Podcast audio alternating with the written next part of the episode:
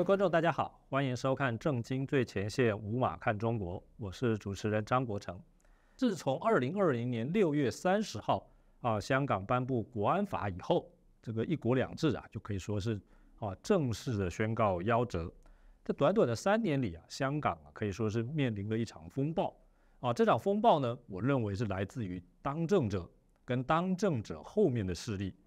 那这个民主社会呢，本来啊是这个允许言论自由啊、结社自由啊、批评政府的自由，但目前看来，在香港啊问题非常严重啊，这些自由呢啊陆续丧失啊，这个民意呢更是受到广泛的压抑啊。最近呢举行的区议会选举啊，这个投票率啊居然低到了百分之二十七点五四啊，这个是这个九七以后的哦的最低记录。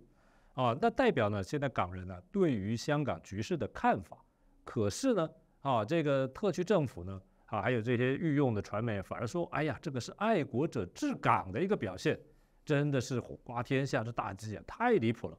好，面对这种啊香港社会的种种问题，还有这种当政者的这种啊倒行逆施的行径呢，我想海内外都非常的关切。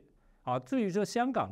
现在以及未来可能的发展呢？我们今天请到了啊，这个两岸问题专家，也是台湾国际关系的最权威啊，国立台湾大学的名誉教授明居正明老师啊，来跟我们解析啊这个问题。呃，主持人好，各位观众朋友大家好，好，谢谢老师哈。那我想啊，这个香港问题啊，我想这个我们之前也都谈过了啊，但是啊，很不幸的是啊，事情始终没有终止啊。那最近呢，大家最受瞩目的就是啊，这个。一传媒之前的老板呢，黎智英呢，好违反国安法，好开庭审理，好，那这个他开庭审理啊，这个已经有很多人啊，这个好去旁听，好，这个冒着这个寒风去旁听，啊，甚至还有其他国家的这个领事哈，也这个出席，但是啊，像这样的案子啊，说老实话，这个在这个回归之前呢，几乎不可想象，嗯，是没有人没有人会因为批评港英政府啊，还是这种言论呢，好这个。出庭受审啊，但是目前呢，这种事情还是发生了。而奇怪的是啊，这个香港的传媒啊，对于这样子的事情啊，没有什么报道。哦，那这个到底他们在掩盖什么啊？这个是不是请老师呢给我们说说？好，那这件事情当然大家都非常关注了哈。我们首先注意到就是香港政府呢，用港版国安法呢，起诉了一个人跟这个三个公司。啊，一个人就是黎智英了。那三个公司，一个是苹果日报公司，一个是苹果日报的这个印刷公司，一个是苹果日报的互联网公司。他的罪名非常有趣啊，非常严重，串谋勾结外国或境外势力，然后妨害或危害国家安全罪。然后说在那几年一年多当中呢，跟着什么陈子华啦、Mark Simon 啊等等人呢。啊，然后串谋请求外国或境外机构、组织人员制裁、封锁中国或香港特区。呃，这个东西我们两慢慢来说哈。所以他先丢他罪名是这样：今天是十九号嘛，哈，就是昨天了。昨天一大早，那西九龙的法院呢，外面就这个超过百名的这个民众在那边排队呢，等到拿那入庭票。那有些媒体呢，就好像一大早呢，第前一天呢就已经开始排队了。然后你刚刚讲说多家的这个领呃多个国家的领事呢，也都到场旁听了。呃，这都是很引起关注的事情。简单说就是老百姓这么热烈的反应啊，还有其中还有一个这个女士，香港女士好像叫做王婆婆呢，拿着那个英国国旗呢，在外面高喊说要这个支持黎智英什么等等，然后最后反正被带走了。所以也就是他这个真实的民意的反应，那么他也事实上各国的关切呢，各国领事到场关切呢，其实反映了民主社会对这个问题的看法。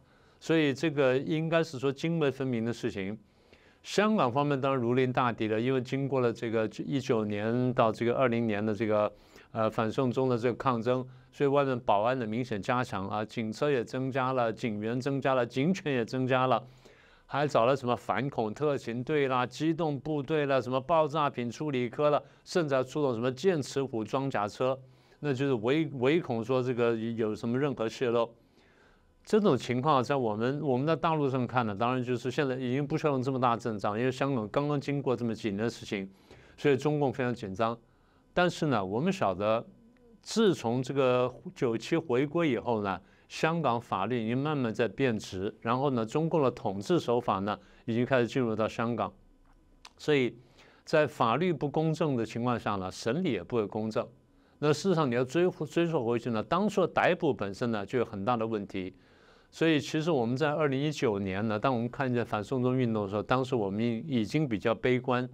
那最后这个强行通过之后，我们就晓得。这个今天的迟早会要来到的，所以今天看到呢，呃，并不并不觉得太意外。当然，我们仍然觉得是非常的痛心，非常的关切就是了。好的，我想老师呢，这个讲到了这些令人痛心的事实其实啊，我有点补充，就是说，就算是官方对黎智英的控罪啊，其实也没有说它涉及什么暴力啊、伤人的这个成分嘛。但是呢，我们看这个香港的，这个这个戒备啊。好像是什么持械抢劫的重犯这种都不至于这样戒备。我认为啊，不是担心黎智英的同党会劫囚，而是一种赤裸裸的用这种武力去威吓哦香港社会。哎，对我完全同意啊。你这个不是哦怕这个他逃狱了还是怎么样，而是就是这个就是国家的暴力啊，所有的人就是不要给我乱说乱动啊。我想这一点呢是大于所谓的警戒这个法庭的安全的。那个人呢？我觉得黎智英当年出的这个《苹果日报》也有台湾版嘛。好，那我这个人是所有的文件哦，所有的连街上拿到一张传单，我都会看到看到完了。我对这个文字是有哦非常高的这种呃这个亲近性，可是我不太看他的东西，因为我不支持他。但是不管怎么样，我还是认为哦，这个言论自由啊是一个社会最宝贵的资产啊，不能因为言论啊就是诱人入罪啊。那其实啊，这个中共呢，从毛泽东时代哈。形式上也常讲，哎，不让人说话，天也不会塌下来，啊，让人说话，天也不会塌下来，啊，这种强调有大鸣大放的自由嘛。但是目前看来啊，在这个他们还号称要维持一国两制的香港哦，都会啊，这个冒天下之大不讳哈，这样抓人啊。那这个我们到底想想，这个动机到底是什么？难道还怕香港革命吗？香港造反吗？啊，是不是请老师啊给我们说说？哎，我们当然觉得不会，但他们觉得会。哦，他们觉得会，他们觉得会。回到你刚刚讲说黎智英那个，对我对那份报纸我当然有点意见，但是对于在香港在反送中跟在言论自由当中呢，那黎智英跟他那份报纸的表现呢，那我是肯定的。是啊，对吧？我们我们可以做个区分，就那个报纸有些内容，我们的确是可能觉得说不这样办会比较好。是。那回到你刚刚讲到中国的部分啊。我觉得你刚刚的分析非常有道理，就是，那就是这个中文香港那个在这次审理黎智英案当中呢，保安的工作做到这么严密，做到这么强力呢，其实真的不是怕劫狱啊，不是怕逃狱，不是怕什么，真的就是一种赤裸裸的暴力的展现，告诉你说，我就这样统治你们，你们给我乖乖的，你们不要给我乱说乱动。我觉得这个观察是非常准确的。所以其实这背后呢，我觉得他真正的告诉我们的意思就是。我一直在讲，我说中共这个政党呢，很很奇怪，他对权力有一种病态式的执着，他对那权力那种抓的那种程度，真的水泄不通，然后不容许有丝毫的这种啊，不要说裂缝了，丝毫的一种松脱或者说不严密了，他都不能忍受，所以他常常觉得抓得紧了才安全。实际上不是的，我们再仔细看，就是人性会有很强的反弹的力量。你抓紧的最后，就你在不断的制造压力锅给自己。所以中共的这种对权力的病态式执着，我常常讲，我说最后一定会造成极强的反弹的力量。但是我想，这个因为你也读马克思嘛，所以你对这个来源应该非常清楚。整个共产主义、马克思主义刚才衍生出的这套东西，不管是现在的或者后来的新马。打了各种各样的人本或人文或者是人性的这么包装，其实它这个基本出发点呢，真的是仇仇恨，是赤裸裸的仇恨。当然他们会说啊，我们仇恨是因为我们仇恨这资本主义，仇恨资本家，仇恨这种制度，然后仇恨这种啊用用来这个强化这种制度的所谓的价值观或道德观什么等等，所以我们要把这些推翻了啊，所以我们仇恨这些东西。不是的，你把它推了之后，你看他做很多作为。他只是压迫资本家吗？他在大陆上压迫的最厉害的不只是资本家，恐怕是那些贫无立锥之地的农民吧？那你说你在反资本主义呢？反资本家？那你为什么对农民这么残酷、这么严苛？对不对？所以其实说到底就是根本是一个反人类的一个政权，或者反人反人类的一个邪教。从他一开始说啊，我要推翻现行的制度，要推翻什么的，所以他想打倒别人，在他看见的人，他都想打倒。当他想打倒别人的时候，他发现人家想打倒他，为什么？因为他想打倒每一个人，所以就导致结果就是每个人又看到的情况下都想打倒他。那这样就导致一个下面有什么结果呢？他从一开始呢，从共产党从其从其实从巴黎公社开始，各位仔细看一下他们那些人那那笔记啊、心态或著作什么等等。有一种非常强烈的这种不安全感，我们把它叫做围城心态，被包围着的。列宁不是讲吗？我们被这个汪洋大海般的资本主义或小资本主义或小生产什么生产者所包围，然后他们在呃每年的、每月的、每时的、每分的在生产中啊包围着我们。他就这样讲话，所以那种不安全感是极其强烈的。那么到今天，他们公开说出来话语就是哦，我们要严防颜色革命啊，要严防什么什么突变啊，或严防什么东西。那么也就是说，他们现在看见的什么呢？第一，他自己制造了敌人；第二，他看出去满眼都是敌人。好，那现在就是他看香港也是如此。所以你刚刚讲的，我觉得非常有道理。他真的就是我告诉你，我就要这样镇压你，我让你动都不敢动。那为什么？因为我内心十分空虚，非常恐惧。好，我想老师刚才说的的确是非常的透彻了。列宁以前讲的，那敌人永不睡觉啊，这这个实际实际上来讲，一个人搞到说你有这么多的敌人，他们不睡觉的来对付你，我想这个恐怕自己要反省了。是，我还我还真的忘了这句话，敌人永不睡觉，这话很有道理。将来我要多引用。那 谢谢老师。那这个我们看呢，这个最近的这个为对违反这个国安法，很多人给通气。啊，那这个通气呢？这个香港警务处呢悬红啊，一个人都是悬赏一百万港元。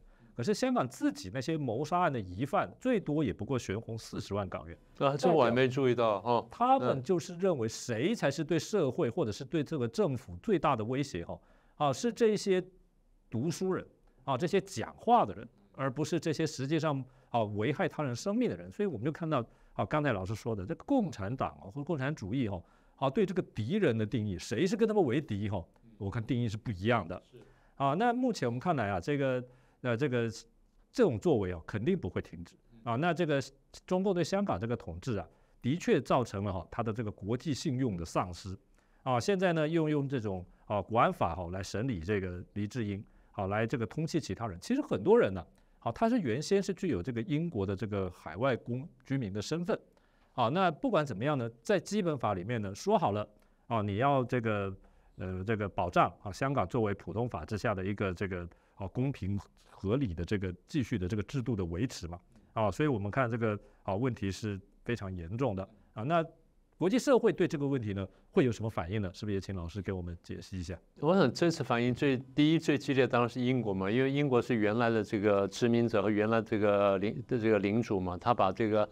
呃，主权交还给中国大陆之后，他觉得都是还有一个道义上的责任，所以英国讲话比较重。呃，那这次比较引人注目，就英国新上台这个外交大臣呢，卡麦隆呢，他说我高度关注呢，任何人，任何人呢，不止李智英啊，任何人被用港港版国安法起诉，尤其是英国公民黎智英，他说这是一个政治动机的一个检控，然后企图打压黎智英的言论跟结社自由，然后他接着讲他说。呃，港版国安法呢，损害了香港的权利跟自由，然后压制了反对的声音，明显违反中英联合声明，反映中共违背国际承诺。这句话就是我这几年来一直在讲的。我提醒大家，我说我注意到，就是国际社会看中共的，现在觉得中共，你要不说信用荡然无存嘛？那为什么荡然无存呢？因为国际社会认为你在很多地方呢，你的言行不符。你答应的事情你没有做到，甚至你公然撒谎。香港问题是一个很明显的案例了，然后在什么南海问题了、新疆问题了、贸易问题了、人权问题了、台湾问题了，你都违反了你原来做的承诺。那所以大家觉得说这个问题很严重。那我觉得卡麦隆呢特别值得我们提出一点，就是他首次讲到说中共应该废除呢港版国安法，然后停止相关的检控，立刻释放黎智英。这个是我们看到首次有现任的英国的外交大臣呢呼吁说要释放黎智英，跟着废除港版国安法。我觉得呼吁很有道理。那后面我们会再提一下，这也是大家大概是最大胆、最明确的一个言论啊。所以我想这个呃英国的反应呢非常强烈。那这还是美国的反应。美国国务院的发言人呢，米勒呢就谴责中国说，你起诉黎智英，然后关押黎智英呢，已经超过一百一千天了。而你们这样作为呢，公然无视于民主跟人权的国际准则，这是件令人震惊的事情。后面他讲了一段话，可圈可点，我得念给大家听。然后港英当局，呃，他说呢，香港当局呢打压新闻自由，限制资讯流通，改变选举制度。减少直选议席，阻止民主派人士参选，一点一点的数算很明确了。他说破坏香港的民主跟国际金融中心的声誉。他除了呼吁立刻释放黎智英之外，他说其他你被这个被滥捕的这些维权人士呢，也应该一并释放。他不但呼吁香港要尊重新闻自由，还呼吁中共要尊重新闻自由。那在我来的路上呢，我还看到这个欧盟的最最高的这个外交大臣呢，波瑞，他就讲，他讲了同样的话，他说香港这种作为呢令人震惊，这是明白的这践踏这个国际价值跟破坏新闻跟这个言论自由的一个行为，所以呼吁说要释放，然后这个要进一步的改善。嗯，我想虽然现在就是有各大西方主要国家的这些呼吁呢。不过，我对黎智英这次审判呢，我是坦白说，我是比较悲观的。但是，我想我们全球华人呢，大家一起来呼吁，来形成压力呢，或许多少呢，对黎智英的这个后面的下场呢，可能会有些许的帮助呢，也不一定。好，我想这个老师说的非常的有道理就是黎智英啊，他这个不只是一个个案，而是说呢，他今天会被重判，就代表任何人都有可能被重判。是的。好，所以声援黎智英呢，其实对每一个人来讲，可以说等于是声援自己啊。啊，因为这个他也算是个有头有脸的人物，如果都这样子被重判，啊，那老实说呢，其他任何人的人权跟自由，我想都得不到保障。啊，那这个除了这个国安法的实施之外，我们看到啊，在这个香港哦，啊，这个当局啊，对于这种各方面的控制啊，言论自由啊，学术自由啦，啊，人身安全啦，都受到更严厉的掌控。啊，这个在过去呢，也是前所未有的。啊，像譬如说这个大学的这些。啊，学者啊，教授啊，啊，过去认为香港是一个可以自由研究学术、自由讲学的地方。啊，现在也有人呢，就是，哎，这个出国研究了，结果回不来了。啊，我想这个情况还是蛮严重的哈。那这些呢，中共在香港除了用国安法抓人之外，其他方面呢，有哪些方面的前置呢？我想呢，也利用机会呢，啊，请老师跟我们来解析一下。第一个是你开头不提到区议会的选举吗？区议会，区域选举这次投票率只有百分之二十七点五四嘛，是吧？是是，创了历史新低。这你刚刚讲说，这是九七年这个回归之后呢，呃的最低点了。那有趣是，你刚刚不是也讲这段话？你说中共说这是爱国者治港，爱国者治港和爱国港人参与。好，那我们把这数字连接起来哈。那比方说，爱国港人只有百分之二十七点五四，对不对？我们可以这样解读啊，那不爱中站在中共的角度来看，不爱国的港人有百分之七十二点五，好，这这个数字，这个这个数字我们很注意啊，啊，我们很注意啊。其实这个并不是第一次如此啊。二零零三年，中共在要在香港呢要推那二十三条的时候，上街游行呢说是五十万人，五十万人。我从比较高层的大公报跟文汇报的朋友里面听到七十万人。七十万人，是不是五十万人？好，那七十万人上街，当时中国很震撼，所以就收回了这个，所以零三年没有推出这个二十三条。当然后面就陆续推什么爱国什么教育啊什么之类的，这就酿成什么雨伞运动，就酿成了这个呃一九年的反送中运动。那么过去的区域会投票呢，最高可以高到百分之七十，现在中国收回香港之后呢，跌到了百分之三十不到，跌差了这个差了四十个百分点。那我们要问的问题是，为什么中共收回香港之后，这个这个参与率或者投票率会大幅下跌？那么也就是从中共角度来看，不爱国的港人变了这么多。我们正更准确诠释就是，不是不爱国，是不爱中共的港人有这么多。不爱中共的港人，高达七成以上，高达七成以上，高达七成以上，严重的。而这些被鼓吹出来投票的。很多应该是新移民，或者说是亲亲共的这港人。那比方说，这比例真的是非常悬殊。所以这种悬殊比例说明什么呢？这是真实民意的展现。反过来说，中共反民主，这也是民政，对不对？好，那这第一块，就是你刚才讲选举那块，我们可以这样解读。第二就是按照这个香港方面官方的数据，大概现在是二零二三年底了哈，二零二一到二二年的学年当中，在香港呢八所公立大学里面有超过三百六十名学者离开了，离开香港了。然后，呃，流失率呢高达百分之七点四，所以倒算回去呢，香港的这些呃高校的教教师们呢，大概五千人左右。那么这也是九七年移交以来呢最高的数字。然后一九年以来，外国这个学生的人数呢下降了百分之十三。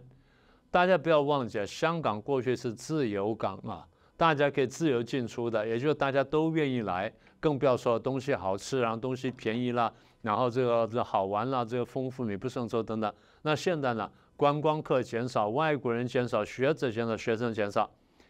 那么香港都会大学一位政治学教授呢，叫这个 Ortman，他讲说，他说我们在香港呢曾经存在过的自由氛围一去不复返，人们都开始忧心忡忡，许多同事已经离开了，留下来的呢也心生警戒。他有一些老师呢就主动的从课程里面删除了。所有跟香港、跟中国相关的材料，这是什么呢？这叫自我审查嘛？自我审查，因为他晓得，如果我不这样不这样做的话，将来我会被人家抓了，会检举了，或干什么，到最后就变成我不能讲话，甚至我可能入狱。好，那么新这个学术自由的消失呢？回应刚刚讲说那民意的这个反应呢？其实这两者呢是相互呼应的。那更令人惊惊讶的事情就是，就这两天呢，就昨天和前天呢。我突然在手机上看到消息说，香港中文大学的副校长吴树培，被无预警解职，哎，下岗，就是当天就就解职了，然后给的理由是说啊，因为这位副校长吴树培呢，啊，最近几个月来以前，他的言行举止言行举止失当，啊，不能符合我们校董会的要求。校董会对他失去信心，然后决定终止这个聘雇关系，而且立即生效。这事情在过去香港是没有发生过的啊。过去我本来是有机会到香港去教书，但是后来这个我婉谢了，因为我觉得台湾可以做更多的事情。那么也就是我有很多朋友在香港也教书的，他们也是很清楚讲说今非昔比，他们也都准备离开，然后有些人已经离开了，又就已经移民走掉了。那么这件事就回应了你刚刚讲说学术自由的部分。那另外就是，也是这两天我们看到上上个礼拜吧，我们不是谈到周婷的问题吗？那周婷被是不是李家超亲口通气嘛？亲口通气，就讲说我们通气他，然后终身通气等等。那后来我查一下，呃，被通气的这这两年来啊，这两三年来被通气的这香港外逃人士还不止一次。我光看名单呢，大概就两三份，所以加起来大概十来人。比较有名，比如说袁公仪，原来一位很成功的商人。然后第二位是这个呃年轻的这学子啊，运学生运动的领导人罗冠聪。再来是郑文杰，再来是我们讲到周婷，那当然其他还一大串名单。那么这些呢，都是大家过去认为说就是领导香港社会运动，然后代表香港良心的一些人，而这些人都被通缉了。所以。通气有良心的香港人，这说明就是通气者本身是有问题的嘛？不就是这样子吗？好，那更精彩的是，这些人被通气了，那不得已那流亡海外了。现在在香港里面，然后去上网跟他们联络的啊，关切他们或者捐款的或者干什么？这些人呢，第一有人被警察约谈了，去喝咖啡了，然后关了账号了。那有些人呢被抓了。好，现在最新的消息呢是抓了抓了四个，抓了四个人。呃，这四个人呢，我想没有什么意外，就是他就看中共要轻要重了。那轻的话呢，可能就是罚个款然或关了几天；重的话，一样可以用国国安法是起诉的。那么也就是说，国安法已经变成了一个香中共呢，这透过所谓香港政府呢，来压迫香港人民的一一种手段。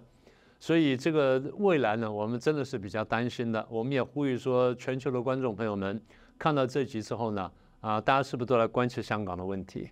那我想啊，这个老师刚才说到这个区议会选举投票率锐减啊，但过去其实很高。那区议会呢，凭良心说呢，这个就法治的规定跟一般民主国家的议会啊，或者是这个代表机构来讲，它的权利还是有一些限制。可是呢？香港人觉得这个还是一个民主的象征，所以以前还是啊这个勇于去参加投票。所以很多人说什么啊，香港人就是啊只要发财了啊，民主不重要了啊，这个不需要推什么普选哦，这个实际上是不存在的事情。民主对每一个社会来讲都是很重要的，这但这个是中共最担心的啊，尤其是上一次的区域会选举，老师也非常的清楚，我们也讨论过，就哎你这个建制派大败，哦，所以我看这个 中共是哦，这个干脆脸上挂不住，挂脸上挂不住，让大家投票了。第二个哈就是啊，老师刚才提到大量学者离开，啊，这个平心而论哈，香港的啊学者啊大学教师的待遇啊，就算跟美国相比哈，其实也是不错的。我觉得可能好一点，对，可能好一点，至少是像人文社会科学方面的啊，在美国，如果你没拿到什么项目，其实薪资也不高啊，啊，这个跟台湾比，那更不要谈了。但但是还是这么多人要离开，代表什么？苛政猛于虎，是是，这句话讲的很有道理，常讲的，对不对？这个就算外国人他没有读过中国的经典，没有听过苛政猛于虎，但是实际感受啊，他就要离开了哈。所以呢，刚才老师也提到哈，面对像这样子的情况哦，那这个海外啊。哦，还是这个不管是华人啊，这个是不是来自于香港哦，应该都不出一点力。那到底可以做些什么？我这件事情其实这几年呢，我一直一直在思索哈，然后陆陆续续我也谈过。但现在我想大概这样子，我能看到的哈，第一是香港人，刚刚不是讲很多人都出去了吗？呃，除了这些教师之外呢，其实我晓得大概这一两年呢，出去的人数呢，大概在四十万、四十多万，然后这些都是。最年富力强，然后最具生产力的，然后各行各业这些比较精英的人士，这些人呢，现在是跑到全球去了。那他们有个共同特色：第一，教育程度比较高；第二呢，这个人际关系比较强；第三呢，英文比较好。所以他们呃，不但英文呢，那有人还在别的国家读书，那法国、德国读，他的外文都比较好。所以他们应该可以多发声，就多发声呢，帮香港讲话。所以我会鼓励他们，就是如果可能的话呢。大家出来做自媒体，然后把香港的消息、香港真实情况呢传播出去，让国际社会明白。因为中共是会，中共去搞大外宣的，中共会去占领这所谓的媒体的高地的。那如果说呃这些关切香港的这些朋友们呢，大家雨后春笋般的推出自媒体的话，那比较多元的声音呢，可以让国际社会了解呢香港真实情况。所以第一呢，做大媒体；第二呢，这个一直有个大翻译运动，有没有？大翻运动就是当时俄乌战争爆发之后，然后中共一直对外宣传，啊，我们是中立的什么等等。但是呢，他在这个国际上去宣传说我们是中立的，用了各种外文去去讲讲这事情的时候，说好中国故事的时候，呃，结果呢，他对应的宣传呢完全不一样。哦，也就是说，根本就是两张脸孔，对外是一张脸孔，对内是一张脸孔。对内的就是去鼓吹说乌克兰多么糟糕，俄国多么这多么的这正确，我们要支持俄国。然后对外讲到哦，我们是中立的等等。所以大翻译运动就是把把大陆内部的中文的这些这些宣传东西呢翻译成各国语文，让各国看见说它的真实宣传是什么，这叫大翻译运动。所以我觉得香港朋友们很可以参与这件事情。这第二个，第三件事情，我觉得可以做的事情就是这个，呃，有能力的呢，你到了各国去，到澳大利亚、到英国、到什么地方参与当地的政治啊，然后去竞选议员呢，或者说你组成这个民间团体呢。去争取权益，然后去发声。当你形成压力团体，然后有各国的议员呢、什么民意代表，甚至官员帮香港讲话的时候，香港的情况呢，或许会有点好转啊。那这第三点，第四点就是比较新的一件事情，也就是最近这 其实筹备了大概一年多吧，但现在已经正式成立了。在美国成立的东西叫做民间档案馆，一个网站，民间档案，呃，民间档案馆。馆长呢叫 Ian Johnson，Ian Johnson 是一个很有名的一个资深的记者，那过去经常跑这个大陆，然后报道很多大陆真实情况。他现在这个出面呢担任馆长，他说这个民间档案馆这个网站呢，准备提供更多这个历史的素材跟历史的消息跟分析呢，提供给一般大众观看。为什么呢？因为中国大陆是封锁封锁消息的，也封锁历史的，甚至它是篡改历史的。很多真实历史呢，不让大家知道，都让这个一般的民众也好，让历史专门研究者来来查阅好呢，能够发挥影响力。那比如说，呃，一九五九年到这个六二年的这个大跃进这个饥饥荒啊，然后文革当中的暴力事件啦，文革当中的权力斗争啦，啊，一九八九年六四事件啦，跟后面的天安门屠杀等等。简单说，从一九四九年到这二零二二年呢，到目前到去年为止呢，所有重大事件呢，中共不愿意讲的或者想要去把它抹掉的那些事情呢，抹掉大家记忆的事情呢，啊，重新呈现出来。他提供了期刊、书籍，然后跟电影，然后希望说让这个大家透过这些媒体的方式呢，然后用翻墙的方式来进入呢，可以更加系统的去了解被中共篡改然后跟掩盖的这历史。所以民间档案馆，我认为呢，香港朋友们很可以把一些现成的素材呢提供给他们，让更多人可以看见。更何况香港人提供的素材呢，可以是中英两种语言，或者多种语言，那让让就是不懂华文的呢，也能更方便呢去看这些东西。那不管你是做自媒体也好，或者说你去这个去组成这个压力团体也好，或者什么等等哈，大概你可以做什么东西，你可以讲什么东西呢？第一，当然讲香港的真实情况。中共现在常常宣传说，我们要讲好中国故事。所谓讲好中国故事，就是我们要用中共的版本去宣传，然后去帮大家洗脑。现在我们要反洗脑，我们让香港人来讲香港的真实的故事，而不是让中共或者香港政府来讲被扭曲了或被涂抹过了的香港的故事。也就是要跟中共版本的这个所谓香港故事相对抗，让香港的真实面貌呢被大家知道。这第一个的内容。第二呢，讲了中共的倒行逆施，除了讲香中共在香港的闹倒行倒行倒行逆施之外呢，特别要讲就是，其实香港不是特例啊。香港今天经受情况为什么会做这么准确预判？因为我们这么几十年看到看到中共在中国大陆各省对各个不同的民族呢都这样压迫，香港并不是特例。所以当初我们看香港的时候，我们是看什么？我们看他怎么镇压新疆。从镇压新疆的方式，我们推断他会怎么镇压香港？那基本上都被我们说中了。所以香港呢，虽然悲惨，但香港不是特例，中共在全国都是如此。那么，如果这香港朋友们也能够有系统的把香港情况跟各省或各民族情况做相对照的话，我相信会更有说服力。所以这么做来呢，我刚刚讲说，除了可以做自媒体啦、投稿啦，然后送资料到这民间档案馆啦等等各种各样方式之外，短期的目标当然就是废除港版国安法，那么大家来呼吁呢，形成国际压力。长期的目标大家知道，刚才这个主持人讲得很清楚，香港政府这样做，不只是香港政府这样做，因为背后有一个力量呢，让他这样做，这个力量呢就是中共。换句话说，香港今天的暴政呢，背后的这个根源呢在于中共。那如果说你背后根源不解决，你光解决香港问题呢是解决不了的。所以要从根的解决香港问题，必须从根的解决中共的问题，也就是必须瓦解中共跟解体中共呢，香港问题呢，最后才会得到真正的解决，而全人类呢，也才会得到更好的、更自由的生活。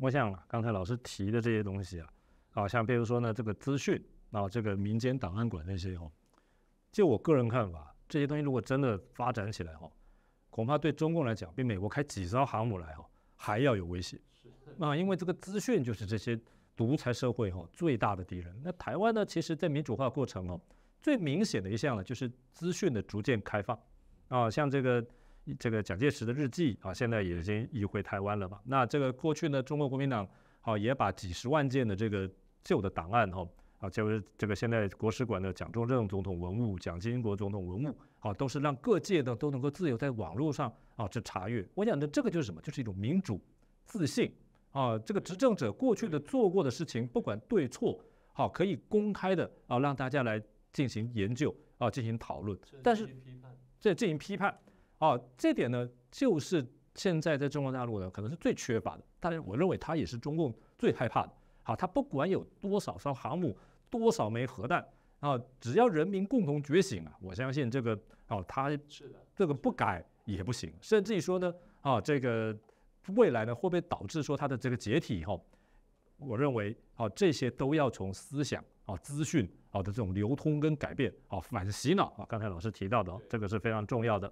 好，那么今天呢，我们就非常谢谢我们啊这个明俊正明老师呢，好来到我们节目呢，好给我们提供了这么精辟而详尽的解析，谢谢老师。啊，谢谢张国成老师，也谢谢各位观众。好，那这个呢，我想啊，我们都持续的关注呢，啊这个。海峡两岸呢，啊，香港跟中国大陆呢，好各方面的发展，也谢谢我们观众朋友啊持续的支持啊，这个欢迎呢大家对我们节目呢，啊，能够按赞、分享、订阅，按下小铃铛，啊，共同让这个华人世界呢，啊，最具有这个正义啊、最良心的啊这个声音呢，能够持续下去。今天的节目呢，就到这里，谢谢各位。